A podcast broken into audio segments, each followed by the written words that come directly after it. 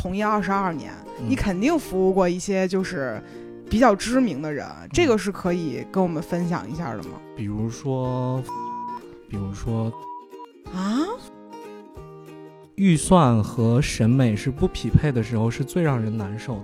举个例子呢？举个例子，比如说客户有非常多的钱，审美很低，那这个时候跟他合作起来就比较难受。装修这个领域，嗯有钱的财力很丰厚的嗯，是多少钱呢？先给你一个亿，你先等装，多少钱？多少钱？就是那个小目标。非常中肯的和这个想要装修的朋友们说，如果说预算不是特别充足，千万不要考虑微水泥和隐形门嗯，这种东西。信息过剩的时代，你眼前的东西大家都觉得好的时候，你是被迫拍手叫好。嗯你可能自己只有在沉下心来，才去发掘自己喜欢的东西。嗯这个过程是是每个人都需要经历的。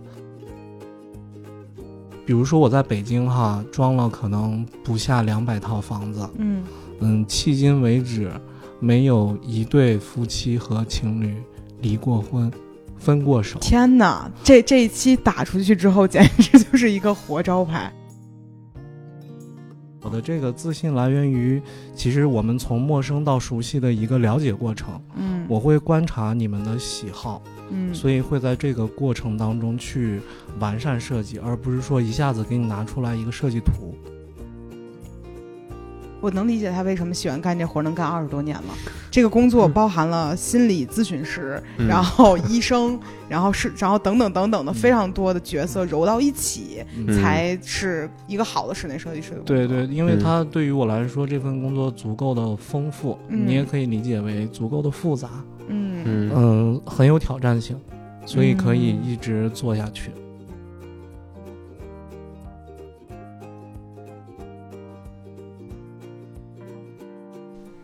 Hello，欢迎来到百分之十 Radio，我是胡心树。我是帕洛马尔，本期的声场变得不一样了，是因为我们第一次来到新家录了一期播客。嗯啊，然后来到新家录播客的第一期呢，就请来了来帮我们做这个算硬装改造嘛，加软装设计的一个设计师，然后也是阴差阳错认识的一位朋友，哎，来介绍一下自己。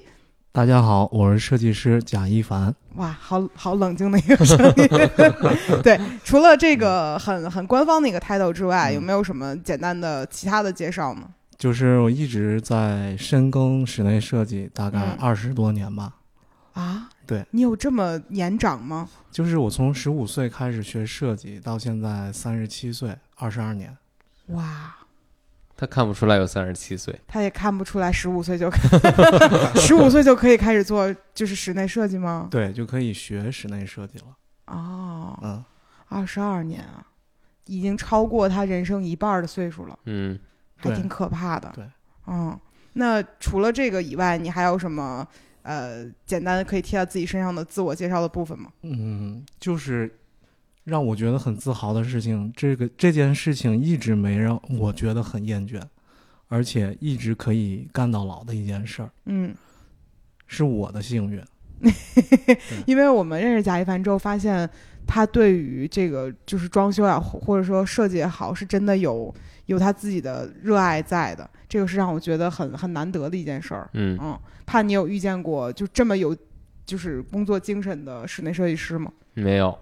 嗯，而且我觉得很有特点的，就是上来就说，呃，我不给你出设计图，喜欢这种是吗？对，但你嗯。肯定会就是超出期望，啊，喜欢这种自信的。对，其实我确实是在就整个合合就是合作过程中，让我最震撼的一件事情，就是你记得有一天突然间我们家的那个那个厨房推拉门装上了吗？嗯。然后因为我其实预期里面的这个东西就是它是黑色的，嗯。然后当它变成白色的时候，我眼前一亮，就这个是完全超出我预期的事情。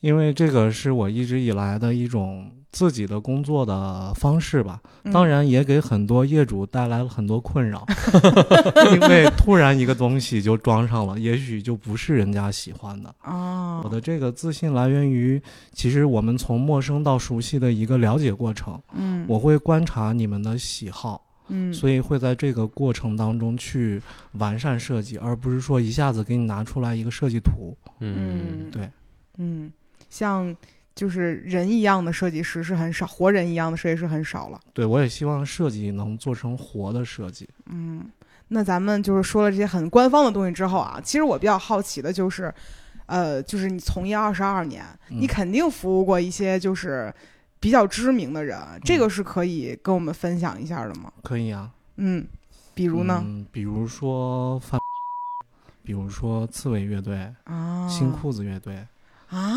凡是滚圈儿的都比较熟。为啥呀？这是一个什么特定的？机缘巧合吧，可能是因为我初期的客户都是传媒行业的，嗯啊、包括张亚东的工作室，嗯啊、还有一些做那个周边，就是音乐人的他们的工作室，甚至录音棚，嗯，我都有参与到设计和装嗯修。哦。因为我看你朋友圈会发一些你对于摇滚的热爱，我以为你只是单纯的自己喜欢音乐。对，内心也是一个伪文艺青年。所以也阴差阳错就接触到很多这些人。对，其实我学设计就是因为那一年夏天听到了重塑的音乐啊啊，我觉得我也想玩一下音乐，但是我觉得 来不了，就干个别的吧。然后就闭着眼睛选了一个专业，没想到还挺喜欢。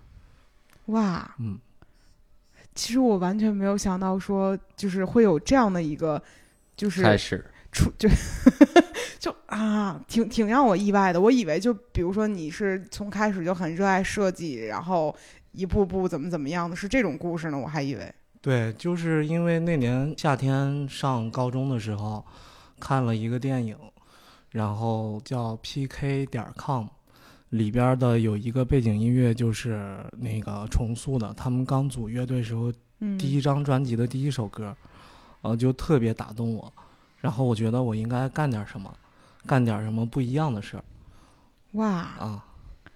我我就突然想到，我高中的时候听了音乐之后，我就把歌词儿抄本上，这事儿就过去了。嗯对吧？就很嗯少有人说我会因为一首歌突然间找到我自己人生的方向，这个很很很意外。哇，那所以后来你有接触到重塑他们吗？嗯、有去 N 多次看他们的现场，哦，甚至有一次在饭店碰到他们，嗯，但是呃克制住了自己，没有上前去搭讪，因为我觉得不一定非得合照呀，然后寒暄什么的。我觉得嗯远距离的观察是对于我热爱的一种尊重。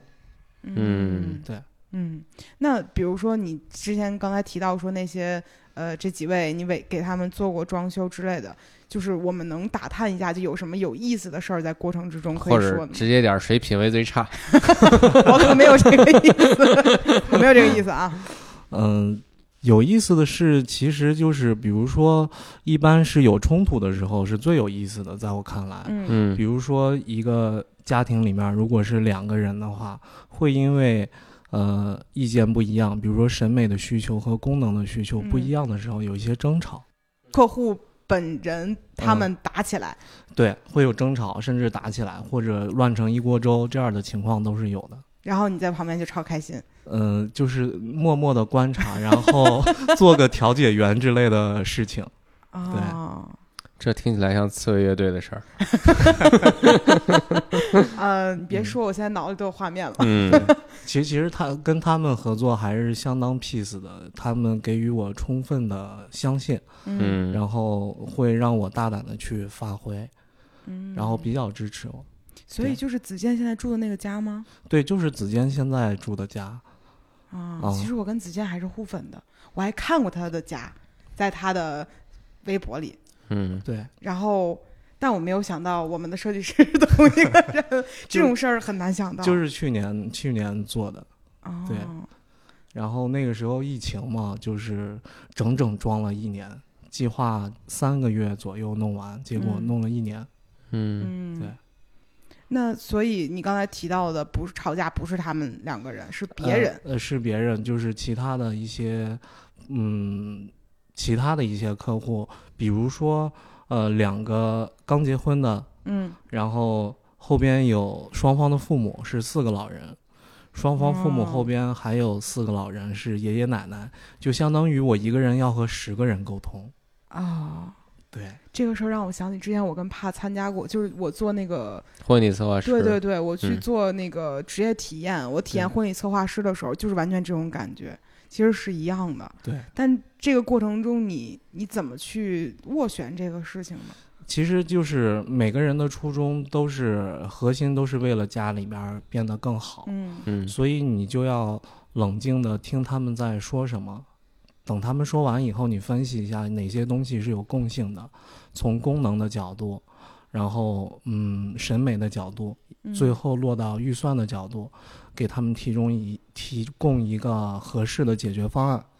嗯嗯，可能能照顾到大多数人，其实你已经做得很好了。你不会生气吗？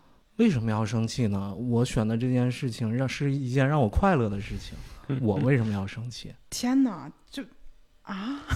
我想，我其实是想过，比如说，我之前也问过你，我说，嗯比如说你的客户和你的审美截然不同，嗯呃，你是不是能够嗯接受他的意见？然后你说嗯可以。然后我其实想了想之后，如果是我干这个工作，我一定嗯干不好，就我会生气，嗯我，会觉得，比如我给了你更好的意见，你为什么不听呢？嗯对，因为我们所有的生气的点其实都来自于客户，嗯嗯，也没有啊，我没有啊，我对客户不是那样的啊，你别你别往我身上扣屎盆子，没有。但我只是说好奇的点在于，呃，比如说从室内设计这个事儿，肯定你是站在更专业的一个角度，嗯然后你去给他们建议的时候，比如客户也不听，你不会觉得生气吗？或者说有情绪上的不爽？有的时候会觉得比较堵，嗯就是比如说，呃，你根据客户的需求，然后做了一个方案，然后被否定 n 多次以后，嗯就觉得很难伺候。其实嗯这个时候，我冷静下来想了一件事情，就是说，可能我自己的设计还不够，不足够成熟。天哪，你是什么星座的人我是天蝎座，啊？然后背地里在里面每一个东西都放了小汁儿是吗？回家扎纸。怎么怎么能这样 peace 的去解决这个问题呢？我需要学习这个这个能力。因为我我的经历就是，嗯，说长也不长，二十嗯多年吧。嗯，在这个过程里面，就是经历了大多数设计师，呃，要经历的事情。嗯然后你会发现，嗯，你成长一步以后，之前的那个问题，就是困扰你的问题，在现在来看就很好解决。所以我就觉得这个可能还是我有需要进步的地方。天哪，你活该成功，真的。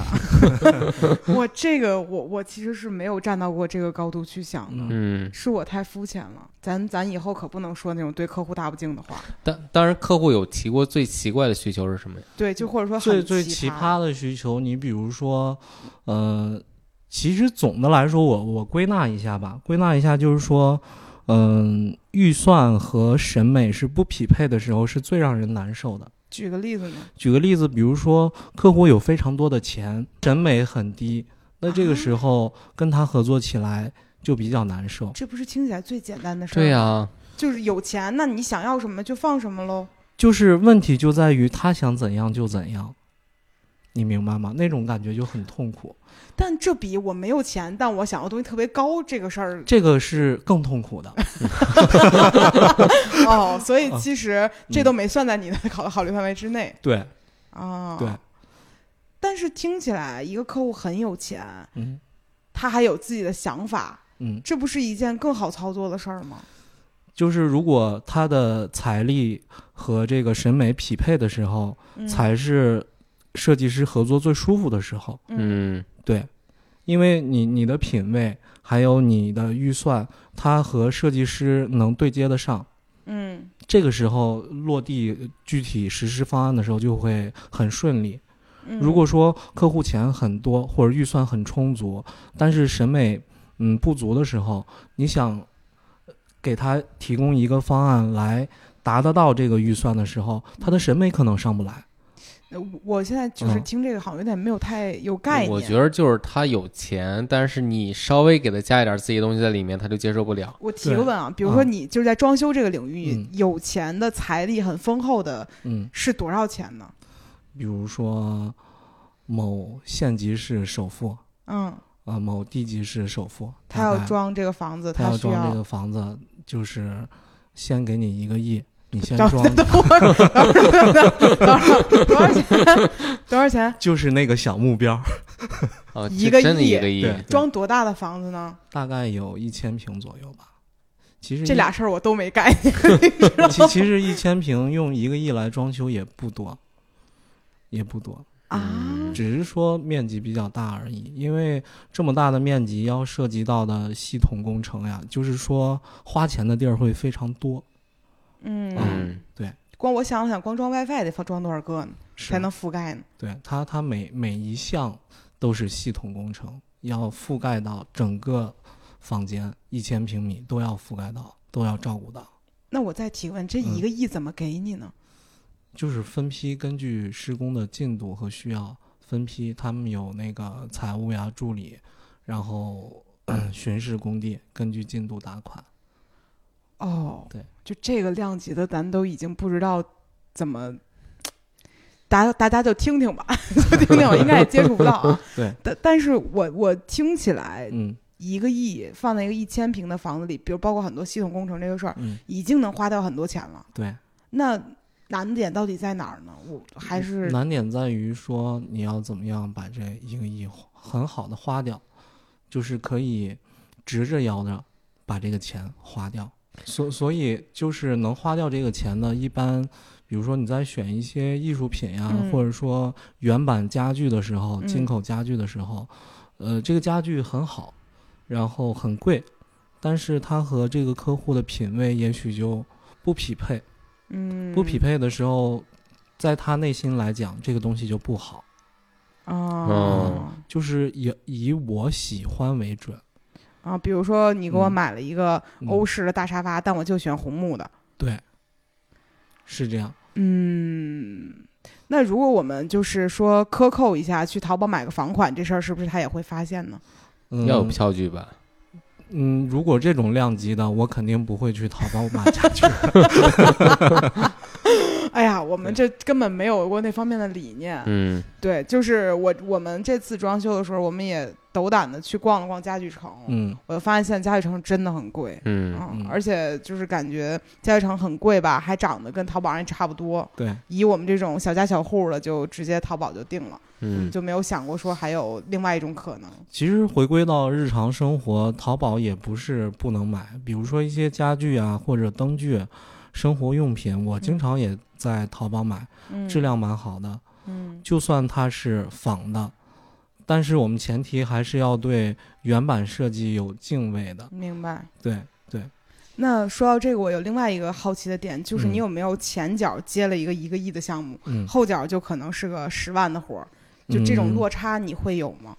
这个对于我来说没有落差，因为对于我来说都是工作，就是我可能是、嗯我本身可能是一个奇葩，就是呃好巧不巧的就碰到了一个自己喜欢做的事儿，啊，嗯嗯、也不用太过为生计焦虑，因为还有一些嗯怎么说呢小生意可以让我有饭吃，嗯所以在对于做这个设计也好，装修也罢，拧一个螺丝和画一张图纸，对我来说是一样的。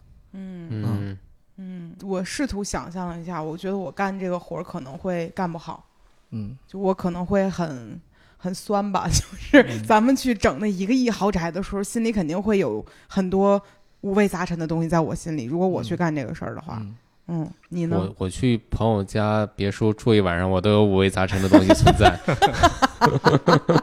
对我，咱俩这就是只能嗯过这个档次的生活了。对，对，稍微富一点儿的 都撑不住。嗯对，但是其实想了想，还是觉得很不可思议。相当于你用自己的能力去为一个呃可能非常富有的人去打造他接下来所有的生活环境，这个听起来就跟给别人造梦一样。嗯，其实和造梦差不多。嗯设计师的本职工作有点像造梦者，也有点像呃医生。为什么是嗯医生呢？就是嗯，医者父母心，主要是这个体现在这儿啊就。是给我们当爹妈来了。也也不是，就是比如说，为什么我们在初期刚开始嗯沟通的时候，我会经常问你喜欢什么风格，嗯然后喜欢什么家具，越具象越好。这样的话有助于我了解你，所以我的设计才能对症下药的展开。哦，对。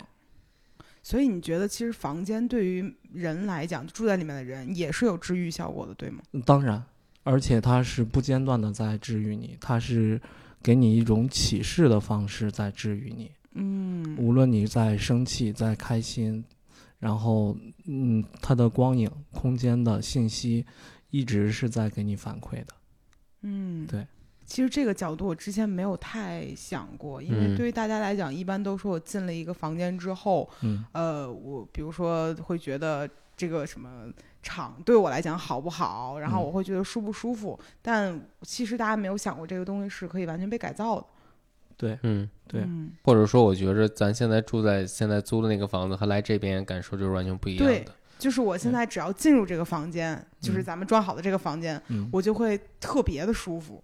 嗯，虽然说这个房间还没有放完甲醛的味道，然后还会有一点点这个就是未完成的痕迹，但是会非常的舒服。但是我说不上来是，比如说是呃颜色带给我的，是空间带给我的，还是什么带给我的，很难讲清楚这个事儿。它它一定是一个就是全方位的嗯，带给你的，有你在这个装修过程中付出的辛苦，嗯。比如说选家具啊，然后选一些配色啊、配饰这些东西，有你的辛劳在里边，还有一次一次我们确定颜色，有自己的一一份认同在里边，嗯。嗯。然后还有生活当中各种的小物件儿，嗯，给你带来的满足感，然后就是这种物欲得到的满足，还有就是最终你在这儿落脚的时候，能让你的心静下来。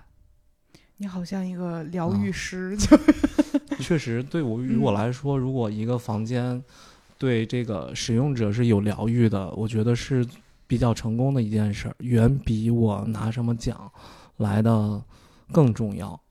那就是你的二十多年的设计生涯中，有哪一次是你非常非常舒适的一次呃设计体验，或者说，比如说这个就是合作的这个人给你带来的完全不一样的感受吗？非常舒适的还没有。那嗯如果说一定要找一次装修的体验对我来说有疗愈的话，那就是给我自己装修。哦，对我那个在宋庄租了一个院子，嗯因为这个时候没有甲方，然后也没有预算上限，也没有时间上限，嗯没有这些呃客观的东西来催着我走，就是想到哪儿就做到哪儿，这种是非常爽的。一嗯般这样的条件是客户站在甲嗯方的层面，他所不能提供给我的。嗯对我其实不太喜欢图纸这种东西，嗯因为我相信你们每个人来到自己的房间里后，能感受到一些东西，这些嗯东西是看图纸所表达不出来的，它一定要你身临其境的去感受。嗯，对，确实，但是感觉好像，比如对于初次合作的人，或者说对你没有很了解的人，这个反而又变成了一个双刃剑。是的，是的，这个图纸就是，比如说初次合作的时候，我做全案的设计是一定要有详细的施工图，嗯，还有设计图的，比如说嗯。3D 效果图，尽可能的把我的设计理念还有一些功能讲解清楚了，嗯。满足到客户的具体的需求。嗯。啊，无论是审美层次的还是功能层次的，嗯。最后还能符合预算范围，别超太多。嗯。对，嗯。那比如说现在啊，我其实还有另外一个疑问，就是我们每天刷小红书，看各种各样的这个，嗯，室室内设计的理念，会发现可能每一段时间都会有一些千篇一律的东西出现，好像是一种时代潮流的迭代。比如说嗯前段时间像微水泥或者嗯什么之类的，嗯，还有什么隐形门，感觉好像每过一段时间就会有一个概念出现。我其实想听你来给大家伙儿拔拔草，就是觉得有些东西真的是毫无必要的，能不能跟大家说说？嗯，比如说微水泥、隐形门这两种东西，首先它对于装修基础，就是比如说墙面呀，还有地面，嗯，就是现场条件的要求是非常苛刻的。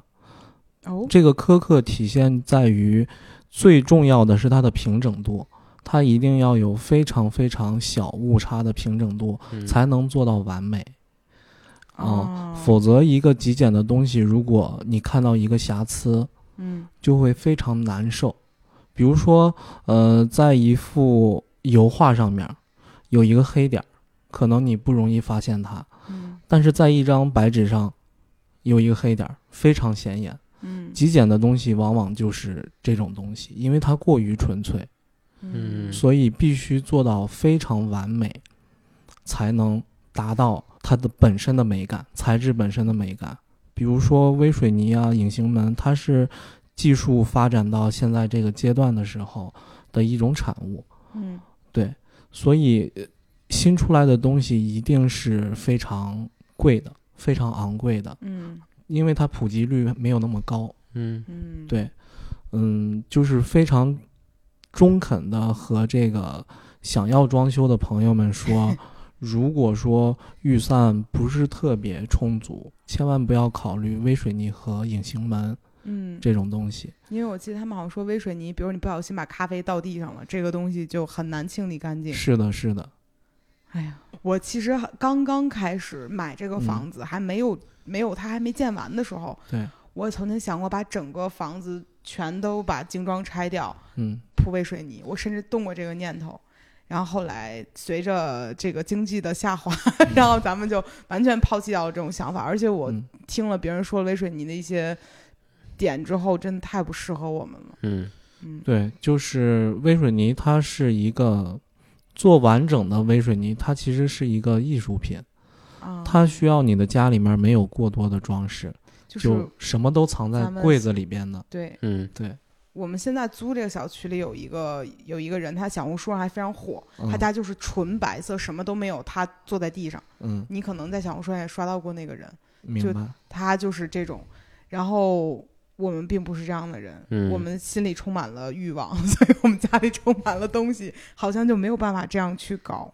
嗯，嗯，这一次我的那个租的那个院子就做了微水泥，呃，就是因为大多数的这个施工方是没有正确的施工的步骤的，嗯。所以就是说，像你刚才提到的咖啡到地上很难清理这件嗯。事情，就是因为这个微水泥做的不完整，它不具哦。备这个防水的能力或者防渗透的能力，还没有做完。哦，对，做完以后，其实它跟那个瓷砖呀、石材是相似的，都具备一定的防水的能力，只是说它的硬度不够高，因为它比较软，它需要你不穿鞋、穿袜子或者光脚踩在上面，那种嗯。脚给你的回馈感来体现它的高级，而不是说像一一盆花儿一样放在那儿体现它的好看。所以它告诉你我很贵，是需要你脚踩上去才知道这个材料很贵的。哇，原来是这样。没有想到，嗯，这果然更不适合我们了。嗯，就是我会发现，好像装修的过程就是不断的去发现这个东西是不是跟你有关系的。包括我其实也动心过隐形门这个嗯东西，但后来我会总担心在出现任何困难的时候，别人找不着我，或者我出不去。所以就除了这两个以外呢，比如还有哪些比较流行的概念，其实你就希望就是劝退一下大家呢比如说这几年特别流行的拱形门，啊嗯我也动心了。呃，侘寂风呀，嗯因为市面上或者淘宝上、小红书上有大多数的帖子都在聊这个东西，嗯都在推荐这个东西，你是没有办法去选择自己喜好的。在这个嗯信息过剩的时代，你眼前的东西大家都觉得好的时候，你是被迫拍手叫好。嗯你嗯可能自己只有在沉下心来，才去发掘自己喜欢的东西。嗯这个过程是是每个人都需要经历的。我嗯特别希望说，大家的喜好审美不要去趋同，要嗯体现自己的个性。嗯嗯我特别愿意做有个性的空间的设计。我我我希望说，我做的我装修的每一个房子都不一样，嗯哪怕用过的这个颜色也不要用第二次，就是一次就把它做到，在我看来我能做到的最好。嗯，对。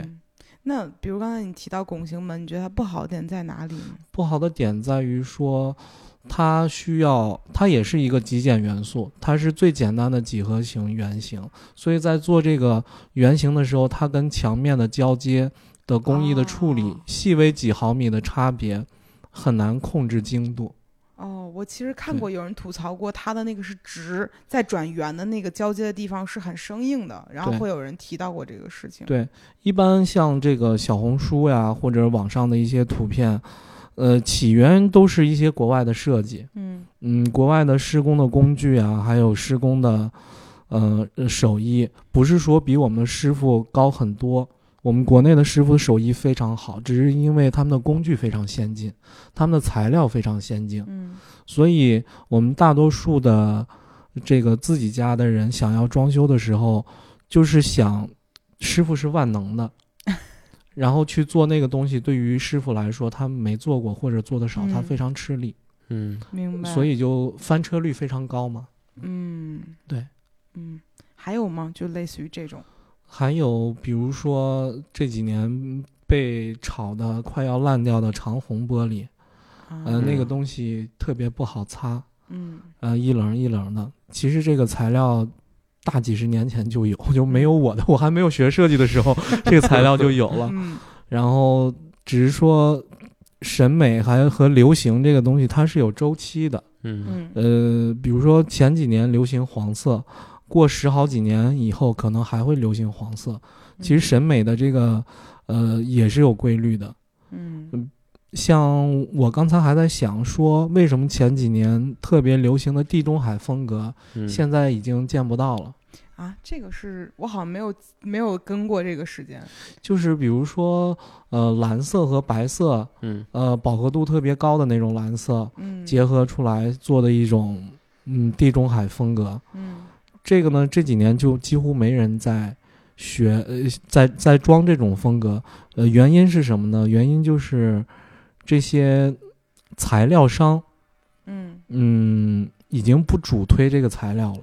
它和哦服装的流行趋势非常像。嗯比如说，今年是二零二三年，嗯，大概在下半年度的时候，我们就会知道二零二四年的流行色彩是什么。嗯这个流行色彩是谁决定的？不是设计师，不是服装这些从业者，是材料商的库存还有多少？它的库存剩下的什么颜色最多，明年就一定会流行什么颜色。啊，所以说这个就是呃这么决定的呀。对，所以这个东西是全世界的设计师、各行各业的设计师都左右不了的流行趋势。原来如此，对嗯，这个角度我确实是没有想过。所以决定我们墙面的其实是乳胶漆公司。对我，我曾经就是包括今年连续七年预测过下一年度的流行色彩，嗯，呃，权重。那你猜接下来是啥呢？明年，今年已经出来了吗？明年会流行的色彩应该是在肉色和肉咖色这个范围，这不就是我家的色儿吗？然后还有一个 深红色，大概是三个颜色。以往都会流行一个到两个色彩，现在呢会流行一个色系。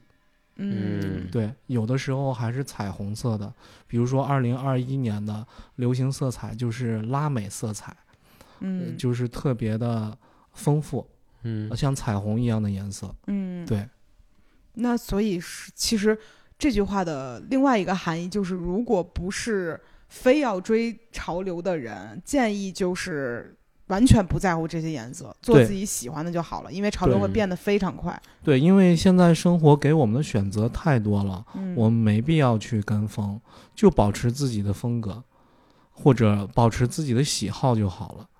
但如果有一些人他没有风格呢？因为很多人，包括我这一次做，就是我们是精装房改造嘛，嗯。然后不是完全的毛坯开始装，我会发现我的所有的选择会很快被网络上的这些信息所左右，嗯。然后就会不断的跟自己去打架。比如说这个东西网上的好，但是我的也需要，它就会变成一个控制不住的被人带着走的这样的一个事儿。那我觉得你需要认识一个设计师朋友，哦比如说我。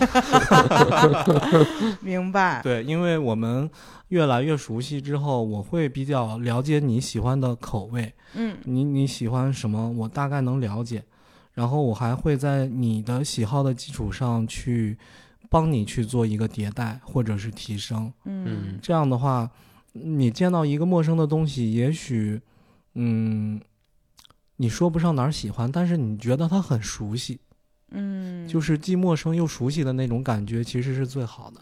那比如说我们现在也接触了将近几个月了，好几个月了。两两个多月、三多月了。对你嗯观察到的一些比较呃比较大的，就是很嗯明确的事儿，从我们两个身上发现了嗯什么呢？非常明确的。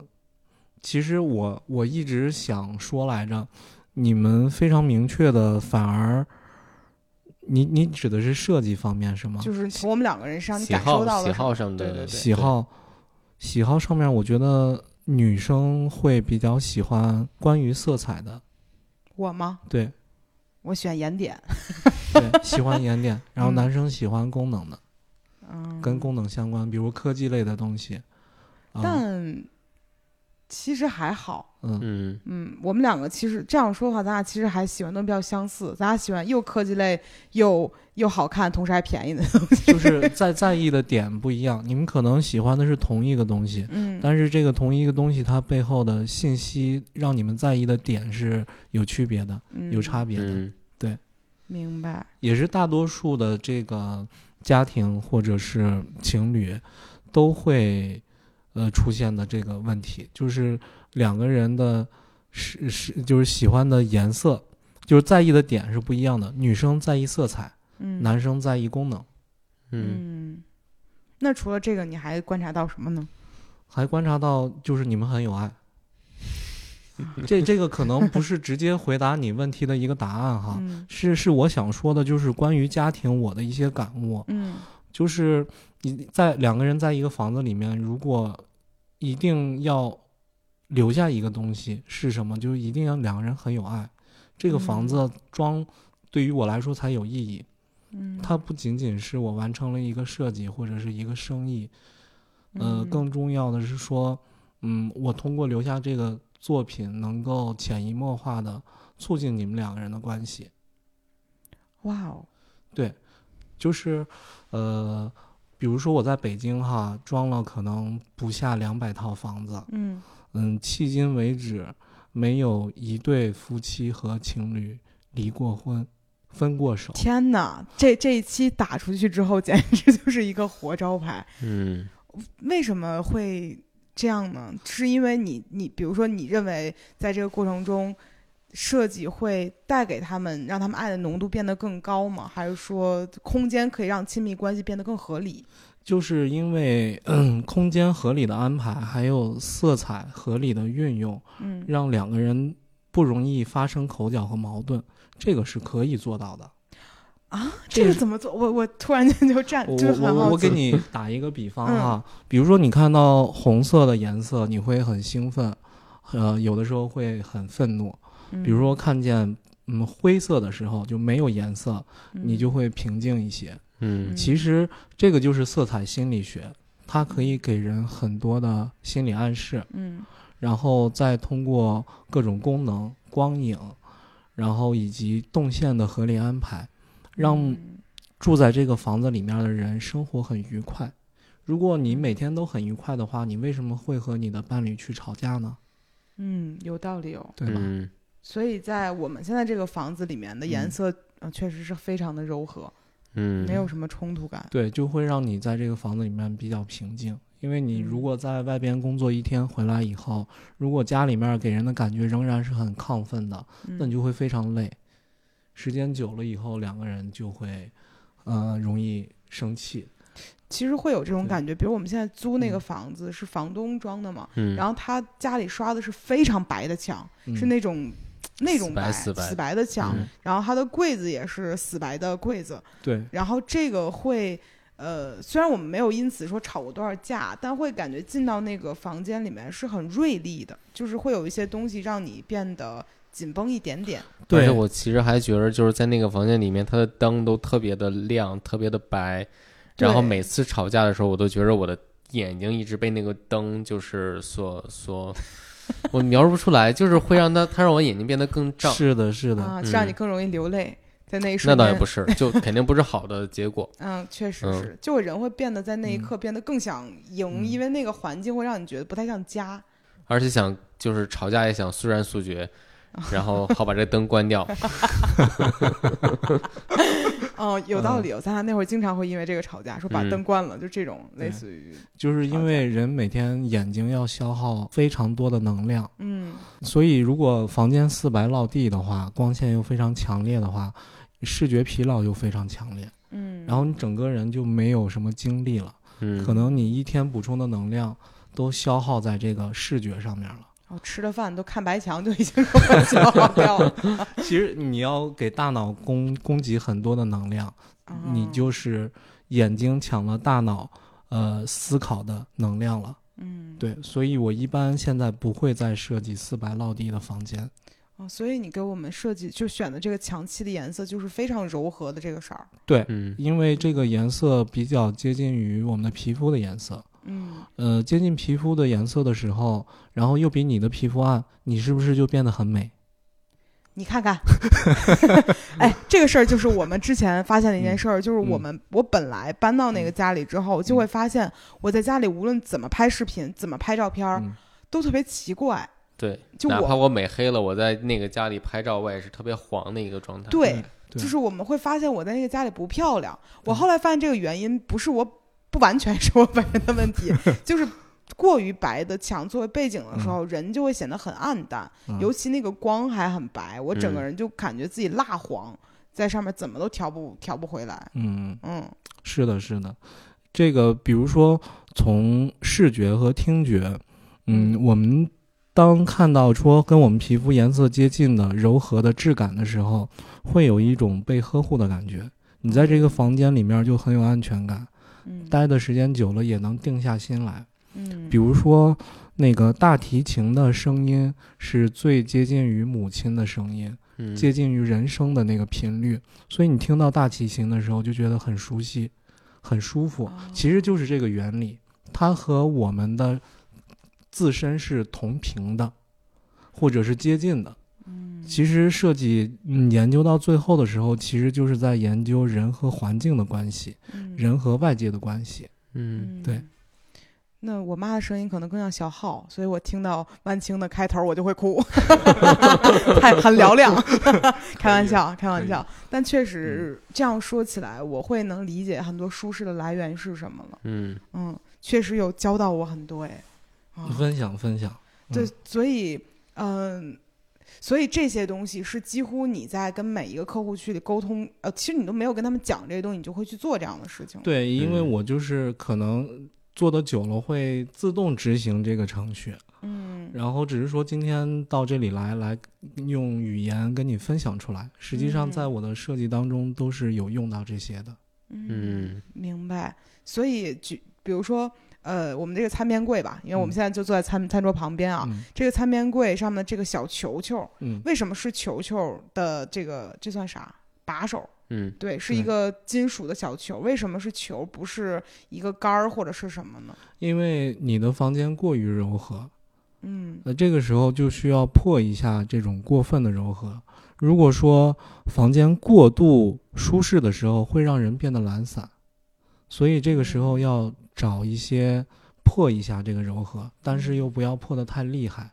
嗯这个小球的设计的初衷是，我觉得你装好镜子以后，嗯，上面有两个颜色，呃，黑色的框和银色的镜子。嗯然后我们现在的餐边柜有一个黑色的岩板面儿，以及这个呃小球，就是像镜子一样的小球，嗯就是让你看到很熟悉的东西放在一起，这就是一个整体嘛。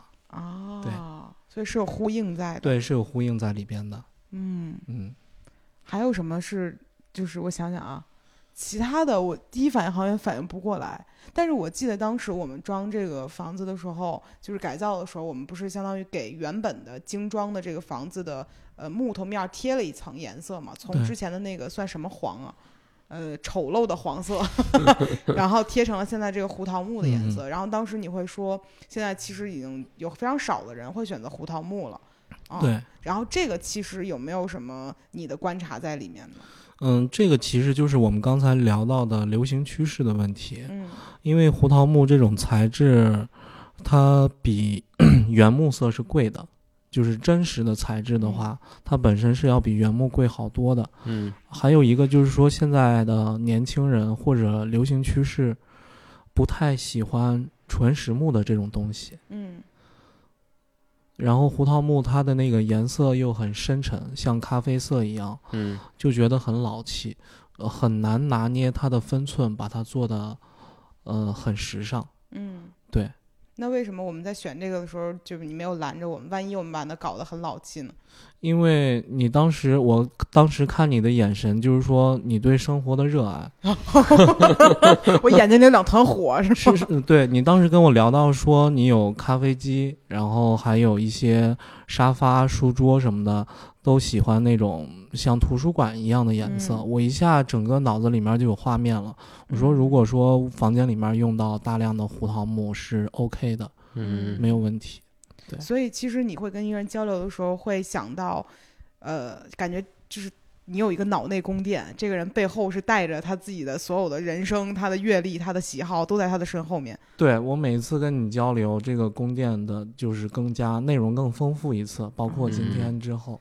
啊，我后面有一个严管啊，有一个，所以所以你的信、你们的信息是一直存在我的大脑里的。但这样的话，你不会非常辛苦吗？因为你会对接很多个客户啊。就是像你刚才说的“宫殿”两个字，我有一种记忆方法叫做记忆宫殿。嗯我不会因为说执行的落地项目过多，而就记错了嗯啊。就是嗯，每一个房间，比如说你的房间号，嗯，还有你们两个人的形象，我是以图像化的形象存在我的大脑里的，包括你嗯家的这个房子，也是图像化的去存在脑子里边的。这个跟夏洛克是一个风格的。那你有没有见过一个客户走到你面前，你发现他就是空白的呢？这个人背后什么都没有，嗯，不会的，那或者相对空白。相对空白，只是说他不善言谈，或者是说他不太知道自己的喜欢什么东西。嗯。对，这个时候就需要你去挖掘，就是还嗯是像中医的方法望闻问切，我们设计师也有自己的办法嗯，来和客户去沟通，然后一步一步的去推进、确认、推进、确认，嗯。直至呃能大概的了解到客户的喜好。当然了，这个时候对于设计能用到多少吗？我觉得我的经验来讲，最多能用到百分之十。啊，也就是说，客户的意见和想法以及喜喜好，在我整个设计的过程中，最多会影响到百分之十，剩下的百分之九十是要我自己去完成、去创作、去完善的。嗯，我能理解他为什么喜欢干这活儿，能干二十多年了。这个工作包含了心理咨询师，嗯。然后医生，然后是，然后等等等等的嗯。非常多的角色揉到一起，才是室内设计师的工作，一个好的室内设计师的工作。对对，因为嗯。它对于我来说，这份工作足够的丰富，嗯你也可以理解为足够的复杂，嗯。嗯。嗯，很有挑战性，所以可以嗯。一直做下去。嗯，嗯其实想想，哎，包含家庭调解师 对，家长里短。所以说这个也是破风水的一种办法。嗯所以，那比如站在你的视角，你觉得嗯就是室内装修和风水这东西相关吗？嗯，是相关的。风水其实最直接应用到我们的家居场景当中的，比如说物理、天象，然后心理层面的一些东西，只是说它通过五行八卦的一些定式的这个文字语言来帮你表达出来，让你觉得很悬。啊啊，为什么一进门的时候非得有玄关呢？是因为过去没有没有那个门吸这个东西，你一嗯开门的话，穿堂风会过于强烈，带走你家里的温度，啊，你就容易感冒。所以有一个玄关就会好的很多。其实它是跟我们的健康息息相关的。原来是这样啊。对，对，那镜子不能对对床的原因是因为是因为你晚上那个下床起夜的时候，如果你昏昏沉沉的看镜子里面有个人影，就会把自己吓一跳。哦。那比如说什么厕所不能对着门，还是怎么说？是有这样一个说法是吧？呃，这个在于今今天的建筑来说已经不是问题了。过去的厕所为什么不能对着门呢？因为过去的呃厕所味道非常大啊嗯啊、你你住在这个卧室里面臭烘烘的，的味道嗯飘过去，你就睡不香，然后影响你的精神，你就睡不好，影响健康。其实这个风水它的初衷在于说人的身体健康、心理健康方方面面的考虑到的事情，还是比较嗯周到的。只是说我们现在科技进步，住的房子越来越舒适，嗯这些问题大可不必过于焦虑。嗯嗯啊，就像你不知道自己喜欢什么风格一样，风水也不要太过在意。啊，其实我自己比嗯较直观的感受就是，你走进一个房子，它的布局你是不是舒服？可能嗯有些所谓的风水，有可能是布局啊、颜色呀、什么东西带给你的。对，对，有一些嗯布局，我之前买这个房子之前还看过一些二手房，很难进去舒服吧？就是它有嗯一些死角啊，或者说原主人他会有一些自己的审美放在里面，就让人会觉得有些抵触吧。嗯嗯，是的，嗯那我其实还有一个小问题啊，嗯因为可能我目前的感受是，每一个城市的装修都有它自己的一些定式，或者说需要去呃考量的一些优势和劣势。那我们因为生活在北京嘛，所以我们只能以北京举例。你觉得，比如北京有什么需要在装修上非常注意的事情吗？北京装修来讲，它比起其他的城市来说是一件昂贵的事情，嗯就是要花很多的呃财力物力去解决。因为在我们北京周边没有很多工厂，嗯很多的材料呀都需要长途运输过来。嗯嗯呃，人工运输的成本很高，然后再就是，嗯，你要去深刻的做一个怎么说呢？复盘，就是说你你这一次要装修的时候，你大概能拿得出来多少预算，然后看看你的预算和这个装修是不是能匹配。嗯呃，简单来说呢，就是说，比如说出租房，或者说暂时租出去的房子，就给那个工长就可以了，因为他们不需要体现什么设计。如果说你的没有明确的喜好，说我只是说能住就行，这样的这个时候就建议去找装修公司，因为他们会有一些呃常常驻的设计师，就是您说的行活儿，嗯。就能解决问题。嗯。如果你非常了解自己的喜好，并且有充足的预算，那就一定不要找前两者，最好是能找一个独立设计师，前提是独立设计师，他能给你全案的设计和规划，嗯，或者是设计事务所啊、嗯能能帮你全盘考虑到，呃。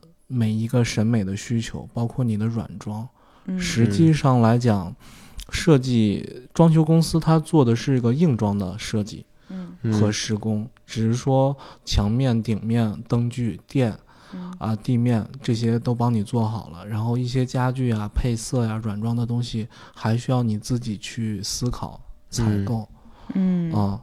对，如果是事务所或者是独立设计师，他是会给你完整的方案的，比如说每一个呃沙发，然后餐椅、餐桌都会有详细的这个最适合的考量，嗯。出于审美、样式，然后以及预算也会帮你考量的。嗯，对。所以除了这些以外，其他呢？因为我感觉北京有一些，比如风大呀，然嗯后干燥，干干燥啊，对，这个其实都是我觉得在装修中还挺挺挺挠头的一件事情，嗯尤其是干燥这个事儿。干燥这个事情，如果说房间本身有恒温恒湿的系统，那是最好的。嗯如果没有恒温恒湿的系统，那就需要你在装修初期去规划这个加湿器，还有新风系统。嗯。啊、如果有这些的话，其实你就不必要一直开窗户了，家里面嗯的灰尘像现在四五月份也不会那么灰大，不需要每天做保洁。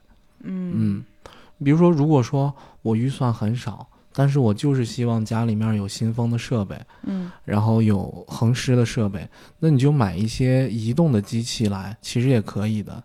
比如说移动的新风，嗯，然后那种台式的加湿器都是可以的。而且现在有一些挂机空调，它都是带新风的，叫做新风空调。我觉得哦，嗯，很多的朋友可以去了解一下。嗯嗯，对明白。所以其实每一个城市需要去解决的问题还挺不一样的。北京的问题嗯就是湿干，对然后沙子土这些问题。对，嗯，除了这些，比如说人力上，刚才你提到很贵，嗯有没有什么比较具象的？比比如说，我记得那天我问过你，现在一个工人大概一天的费用是多少来着？嗯，平均大概在四百五到五百，这么贵了？这是普通的工人，一些特殊的工种一天差不多到一千五左右。嗯上次我问了一个弱电工，啊、嗯，他告诉我一千五，对你比如说我们家贴膜的师傅，一天的工资就是一千五，一天。哇哦！但感觉这样听起来，就是建筑行业其实逐渐就变成蓝领也非，就是工资也很高了。蓝领比这个就是白领挣钱多是大势所趋。嗯，国外好多年前就这样了。对，嗯但确实是感觉，尤其是疫情之后吧，北京嗯整体的这个就是工人的价格翻了好多。对，所以其实呃，对于大多数的这个要装修的朋友来说，嗯。最好是在要装修初期就能找到适合的设计师去进行深度的沟通和咨询。嗯。先不要想着说我家设计成啥样，然后嗯。先罗列一下自己的需求清单，然后在意的点，然后说以及现有的这个你你手上的这个房子要装的房子，它最适合什么样的风格，嗯适合什么样的这个机电的配置，然后用什么风格装出来最适合。嗯我相信就是像两个人在一起一样，对于房子来说，嗯，没有最好的装修，只有最适合它的装修。嗯它一定要考察到它的地理位置啊，然后嗯，外部的生生活环境，嗯然后风风沙雨雪。比如说我们在北京这边，就要考虑到呃三层的窗户嗯啊、它的密封隔音性，这些都要有充分的考虑，你才有嗯可能在这个环境里住得非常舒服。明白。对，嗯。那比如说，对于一个刚刚开始准备要装修的人来讲，你觉得嗯有没有什么高效和设计师沟通的方法？嗯，其实还是罗列自己的需求，就像是你今天要去看医生，你至少明白自己哪里不舒服吧，对吧？我看医生是会写一个像杜帅一样，就我们嗯另外一个朋友会写一个大纲，嗯写一个自己一我哪儿什么问题，我上一次吃药是什么，上一次发病什么的，会写这个东西。就对，其实这个很简单。你像跟一个人寒暄的时候，你可能要准备一两个话题，嗯，可能这一两个话题就会勾出来后边详细的东西，嗯只要有一个切入点就可以了、嗯啊。所以说，我记得当时我我和你沟通的时候，我还嗯说的，我做了一个文档，嗯对对对对，我觉得那个特别好。对我说嗯这个东西我要什么东西放在哪里，然后想要什么颜色的，嗯然后会给这样的一个东西，我会非常担心说不清楚。但是我即便给了，我也觉得我没说清楚，就是嗯会担心表达上的事儿。我觉得很多人可能在做装修的时候都会担心这个事情。嗯嗯嗯，是的，是的，所以怎么能更高效的让双方明白呢？因为比如我们不是做室内设计的，我总嗯觉得，呃，你们的行话和我嗯们就是看到的东西是嗯有一定区别的。这个一定是有区别的。嗯设计本文本身是分为两部分，就是设计阶段和落地阶段。嗯设计阶段很多的时候，你的思维非常的感性，嗯，一般都是我喜欢什么，哇，嗯这个真好看，嗯这个真棒。然后，呃，落地阶段的话，就要严格的来实施，嗯、每一个要落实的点。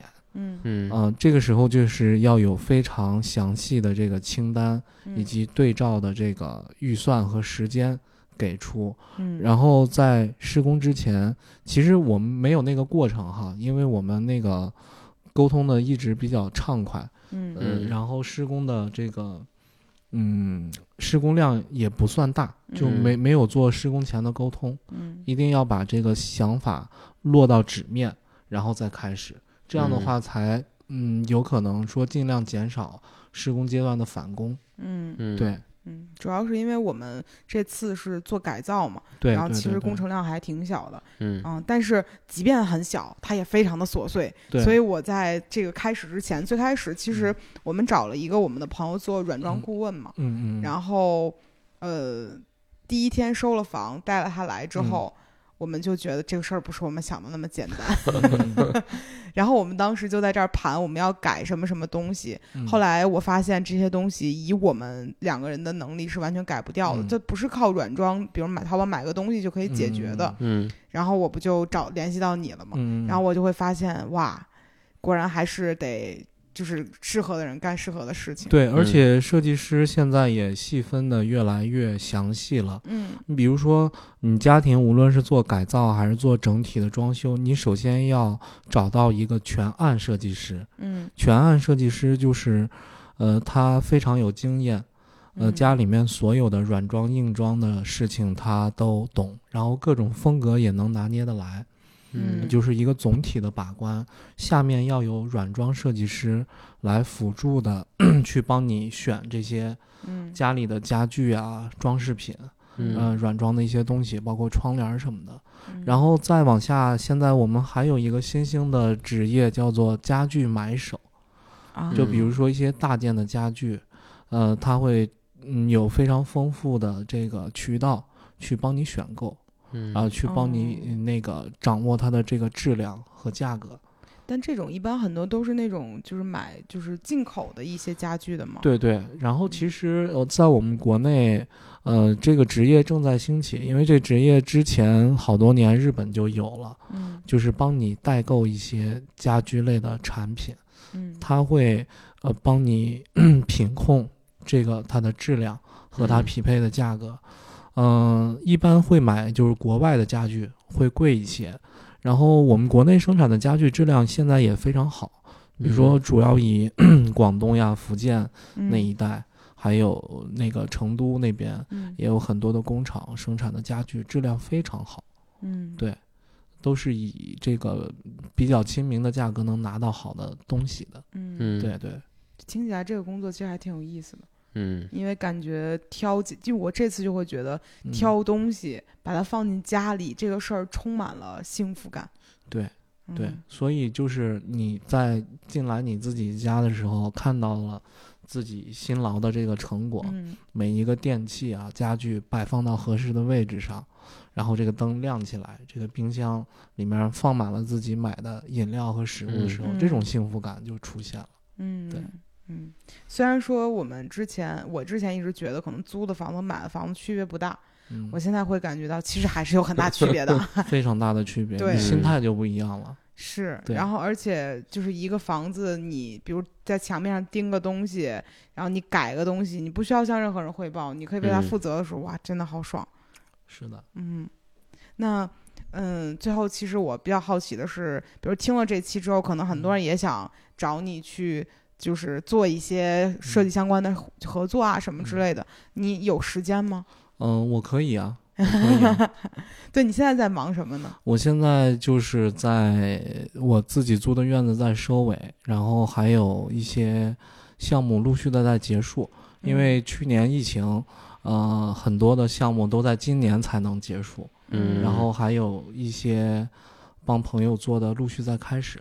我嗯我这边是做长线的，就是一边开始一边结束，嗯嗯、它是并行的一个过程。嗯嗯，哇，想了想，那你每天得有多少琐碎的事情需要去惦记呢？嗯，对，所以就是需要很好的记忆以及手上的小本本。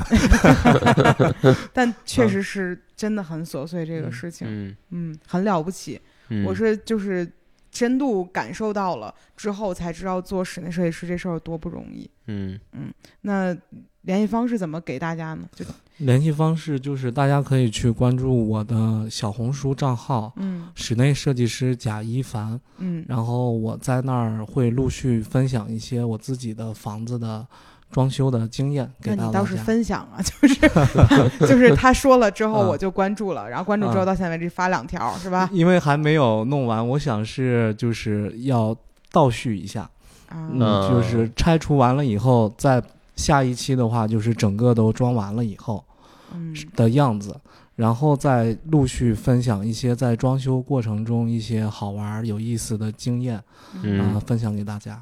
对。嗯，其实这个跟咱俩想的也差不多。是，对，嗯因为我会发现，比如小红书也好，或者大家也好，大家在乎的东西都是你先有成品，想大家知道这东西变成什么样儿，才会去在乎你的就是怎么去弄的。对，嗯因为那个后边其实才是真正的干货，嗯、包括你刚才提到的这个微水泥，嗯呃，隐形门，然后还有一些有弧形的墙面、嗯嗯顶面。其实在这次我的这个院子就是一个实验性质的，我罗列了很多大家喜欢的、在意的这个东西。嗯真正如果想实施的话，该怎么做？嗯，每个点都会单独做一期的。哇，那你家肯定嗯太有意思了。好期待去参观。对，我想了嗯想，其实这些东西都罗列到一起 也挺难的，它一定嗯需要一个组合能力，然后放到一起的话，感觉又很有意思。对对，嗯所以差不多够分享一年的。我觉得可以，嗯因为我这一次就是我发现，哪怕是我们家只有一百出头的这样大小，嗯我仍然会有非常多想要去说的事儿，包括哪个灯泡怎么选的，对这就是每一个椅子怎么选的，其实你都会有很多想要去跟别人嗯说的事儿。对，嗯其实我的客户到最后都变成我的好朋友了，嗯大家还是会经常有一些呃需求什么的过来问，嗯我也很乐意给他们解答，因为只是说把我已有的经验分享出去，就能帮到人家。我觉得对于我来说是一件特别快乐的事情。嗯，对，太适合当自媒体的 金融一员，因为嗯你可以帮到太多人了。嗯嗯，对，因为刚开始接触这个媒体，一直之前在埋头干活，嗯，现在我也希望说能走到前面来，然后跟大家分享一些经验，嗯只要能嗯帮到大家就好。嗯，对。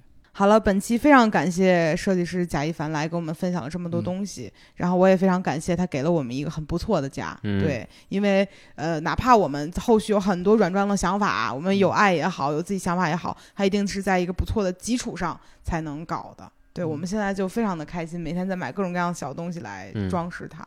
对，这段时间应该是，就是虽然没有见到完整的这个方案，但是是你们两个最快乐的一个阶段。嗯。嗯是的，我们俩每天晚上睡觉之前在床上，我们俩就你看这怎么样？你看那怎么样？就是购物车里的东西。我明天要到二十个快递。